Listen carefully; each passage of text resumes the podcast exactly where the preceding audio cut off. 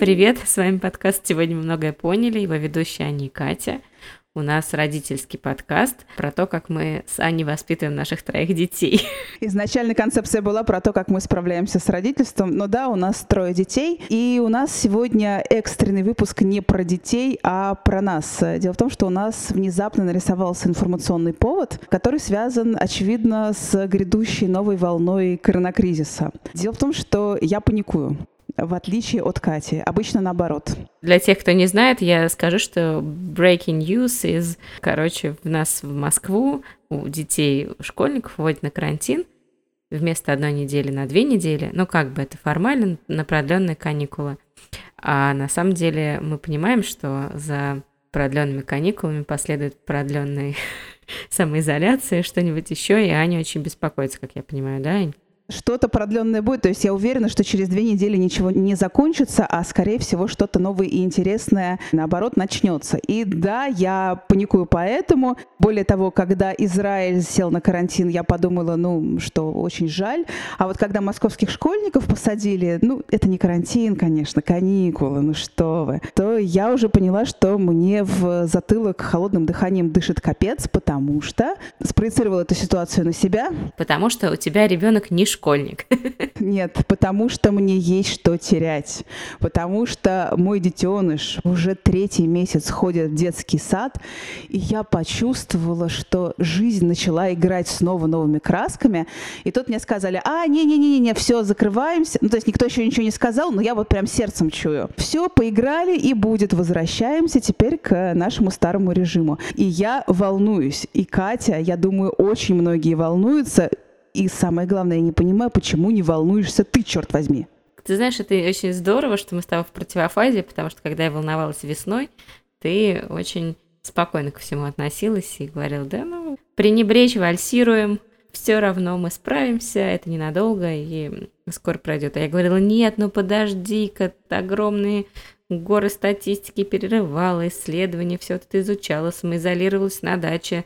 Как только воду включили в нашем садом товариществе, сразу мы переехали. Э, и четыре месяца протусили на даче.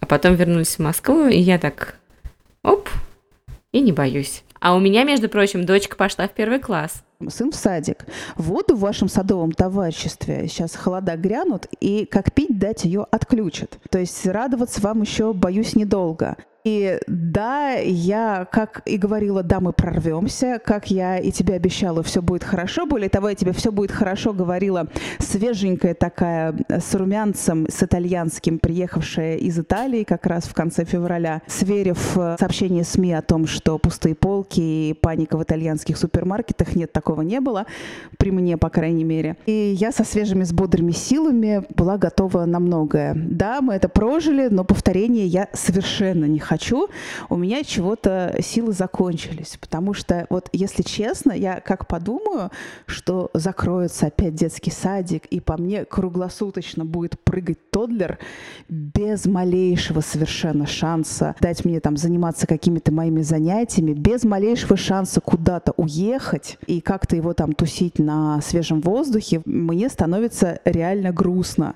Две вещи, которые я боюсь потерять, это э, некую вообще свою личную свободу, ну, потому что он ходит в садик на полдня, и первая половина дня она принадлежит мне, моим занятиям, разным моим обязательствам, там, в том числе условно рабочим. И вторая вещь, которую я реально боюсь потерять, это некая свобода передвижений, ну, даже в том ограниченном варианте, который у меня есть, потому что для меня, конечно, идеальная свобода передвижения сейчас — это поехать куда-нибудь в какую-нибудь поездочку. Как я поэтому скучаю. И ты сейчас говоришь не о том, чтобы приехать в Москву из своего Подмосковья, где ты... Нет, я бы поехала куда-нибудь на морешко. И я не понимаю, почему вся эта история не пугает тебя. Вот смотри, ты тоже глотнула свободы. Дочка в школе, сын в садике. Кайф, нет? Дело у меня от этого не уменьшилось, э, но ты знаешь, у меня такое ощущение э, от того, что ты сказала, что ты боишься сейчас э, новой волны карантина и прочих ограничений, потому что ты дорвалась до ощущения свободы. Тебе, видимо, очень этого не хватало. Как-то у тебя так совпало, что одновременно Боря пошел в садик, И тут ты наконец-то почувствовал себя снова более ну, свободный, да, почувствовал больше возможностей для передвижения, больше возможностей для осуществления своих желаний. А вот у меня не было такого, что я бы хотела дорваться до свободы или меня как-то сдерживали очень сильно эти ограничения. Вообще я считаю, что первую волну мы достаточно легко пережили. То есть на самом деле, конечно, очень сложно, потому что я рассказывала, как брала в аренду грузовик, чтобы переехать в последний день до закрытия всего на свете, и то, как мы на дачу героически уехали, и в минус два ночевали, и в неотапливаемом доме с э, очень хорошим калорифером, но все равно, да, мне кажется, что просто для меня это не было э, каким-то подвигом. Ну, это просто был какой-то рядовой ситуацией, точнее, нет, экстраординарной ситуации, но частью какой-то обычной жизни. То есть я это не воспринимала как что-то. И когда дети пошли в школу, в садик, у меня не было ощущения, что я вот этого ждала, у меня появилась куча свободного времени от этого, и я могу посвятить его себе. То есть, если честно, я хотела сходить к остеопату, тут у меня была мысль, и вот я все еще не сходила, например. И я думаю, что вероятно, может быть, мне не так нужно сходить к остеопату, Последние дни, глядя на медленно опускающийся железный занавес, может быть, только в моем представлении он медленно опускается, я тоже себя очень корю за кучу вещей, которые я не сделала, которые у меня вроде как стояли в туду-листе, давно уже причем, но я их не сделала. Например, я помню, как еще полгода назад я адски хотела пойти в бассейн. Когда я получила эту глоток свободы, меня что-то все сдерживало от того, чтобы пойти в бассейн.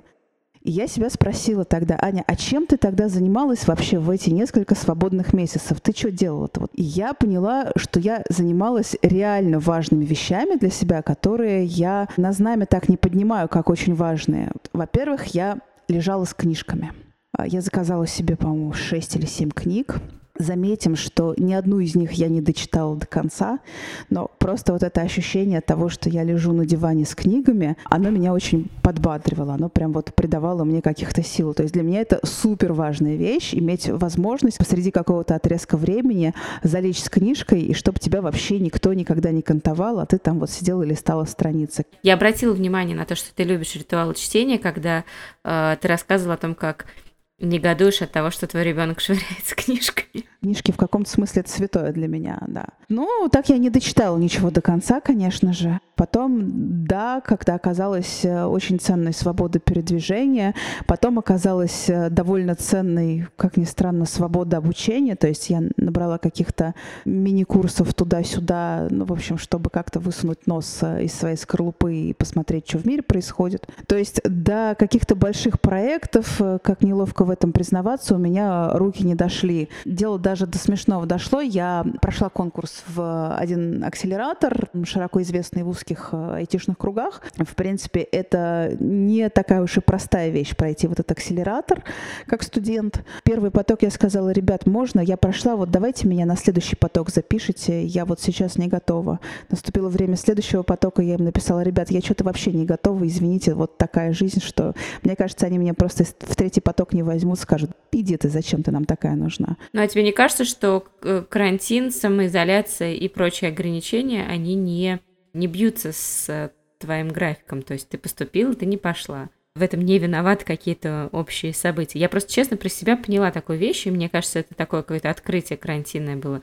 Те вещи, которые я не могу сделать во время карантина, это не обязательно те вещи, которые я сделаю в обычной жизни, когда карантина нету. В принципе, я полностью согласна. Я не пошла в этот акселератор не потому, что там сначала был карантин, а потом исчез карантин, а потому что я э, там чесала в репе и думала, насколько мне вообще необходимо, прям очень жизненно важно вкладываться в этот проект большим куском э, своего времени и большим куском своего эмоционального ресурса, потому что это такая игра, которую я очень любила в юности, а сейчас что-то разлюбила. Такое, знаешь, на выбывание. То есть там собирается большая группа в 400 человек, и, условно говоря, до финиша доживают, ну, там, человек 30 40. И каждую неделю отсев. Я сейчас не уверена, что я готова, что я очень мотивирована в эти игры играть, вот, но Я с тобой, конечно, согласна, что карантин это не, не повод э, чего-то не делать, ну то есть это не ограничитель, да. Но я про себя, например, поняла еще более грустную вещь на карантине, что вообще вот эта вот вся ситуация, она является для меня такой репетицией готовности к старости. Подожди, ты там же собралась, насколько я помню, стать такой блокадной старушкой с помадой. Помада здесь вообще не играет никакой роли, потому что, да, кстати, я купила себе новую помаду. Но дело не в этом. А дело в том, что, в принципе, это модель в которой ты чувствуешь себя как старик и ведешь себя как старик, да, потому что у тебя, во-первых, очень ограничено передвижение, да, то есть, по сути, в какой-то момент ты закрываешься в пределах э, своего дома, туда или обратно ходишь до ближайшего магазина, пенсионерская история, вот, потом у тебя резко ограничивается круг общения, ну, потому что в силу тех или иных обстоятельств ни с кем увидеться не можешь, потом э, ограниченные возможности досуга, да, хоть у тебя помада, надо, ты до музея не дойдешь. И плюс еще на все это накладывается некое беспокойство о своем здоровье. То есть вот тебе, пожалуйста, в руки модель твоей старости, что ты с этим будешь делать. У нас э, у всех была мысль, ай, ну ладно, это ненадолго, это все закончится. А вот если это все навсегда, вот, пожалуйста, как ты будешь себя вести в старости? Ну, очевидно, хреновато как-то. А вот мне, кстати, так не кажется. Почему? Ты будешь отличной старушкой без помады? Я, кроме того, что, наверное, не пользовалась помадой последние лет 10, а если не 15. Последние лет 30. Слушай, нет, у меня в подростковом возрасте и даже лет в 20, мне кажется, я чуть-чуть подкрашивала губы, но это было очень-очень мало времени. Мне кажется, что помимо того, что я не крашусь, я вполне комфортно чувствовала себя во время самоизоляции. Это очень удивительно. И я жутко, конечно, уставала, потому что у нас дети пока еще входят в такой возрастной период, когда они друг другу предъявляют очень сильные требования и очень сильно выражают недовольство друг по отношению к другу. Но я очень рада, что они сейчас это делают на равных. И я как раз снимаю с себя потихонечку а, обязанность вмешиваться. Да, они достаточно громко выражают свои эмоции. Это очень сложно для нас с мужем, потому что мы как раз с ним любим мягкие и спокойные тона. Ну, единственное, что, да, мне, наверное, нужно побольше своего пространства. Я это чувствую, но при этом, поскольку я живу со своей семьей, а семья это любимые мне люди, мне достаточно хорошо. То есть в целом я как-то очень почему-то всегда благодарна миру, потому что я думаю, как же мне повезло, что я оказалась в таких обстоятельствах, а могло быть, быть все гораздо хуже. Ну и бывало хуже. Как-то у меня достаточно сейчас такие миролюбивые чувства по этому поводу. Это не значит, что они не изменятся, когда там один ребенок будет сидеть на голове у другого и бить его сковородкой, не знаю. Вот сейчас, сидя с тобой вечером, мне кажется, что все, даже если оно будет долгим, мне просто кажется, что это такой попытка адаптации. Можно на это смотреть как на то, что ты учишься просто совладать с какими-то новыми обстоятельствами. Ну и потом я все-таки, Аня, я, честно говоря, верю в то, что это все не продлится больше, чем пару лет. Пара лет, смотри, я Пара изначально лет. не думала, что это очень быстрая история. Нет, я тоже умом изначально не верила, что это быстрая история. Ну, логика подсказывает, да, что это все так или иначе продлевается до момента вакцинации. Ну, пока все не переболеют, да. До момента приобретения коллективного иммунитета популяционного. Другое дело, одни вещи ты понимаешь умом и, так сказать, раскатываешь их на все человечество. Другое дело совсем это, когда ты, наконец, понимаешь, как это все лично на тебе отражается и понимаешь, что тебе придется несколько корректировать свой образ жизни. Пара лет вообще в мои, мои планы совсем не входит. Ну, ты знаешь, я тебе скажу так, что для меня это сейчас тяжело финансово. Но я думаю, что даже в этих обстоятельствах я смогу как-то так или иначе решить финансовые вопросы. То есть я надеюсь на какие-то свои способности по крайней мере, для меня это, наверное, самая ощутимая проблема, и, ну, профессиональная и финансовая в одном она. Потому что мы с тобой об этом сможем поговорить в следующем выпуске, потому что я как раз намерен разбираться с этим вопросом вне зависимости от каких-то режимов самоизоляции. Ну, то есть секрет твоего дзена в том, что тебе более или менее комфортно дома, и в том, что ты веришь, что как-нибудь э, вывернемся, извернемся. И потому что я парюсь больше совсем на другую тему. Коза, коза, эффект козы. Отлично, слушай, э, купи козу, а потом продай козу. Надеюсь, э, все слушатели помнят этот анекдот. Я думаю, что на этом можно заканчивать наш с тобой... Э, Блиц. Короче, чуваки, заведите себе реальную проблему, и тогда никто не будет париться по поводу того, закроют нас на карантин или не закроют. Вот и все. На этом нашу молнию можно считать закрытой. Наша молния уже долбанула. Прощаемся до следующего выпуска. Всем пока. Пока.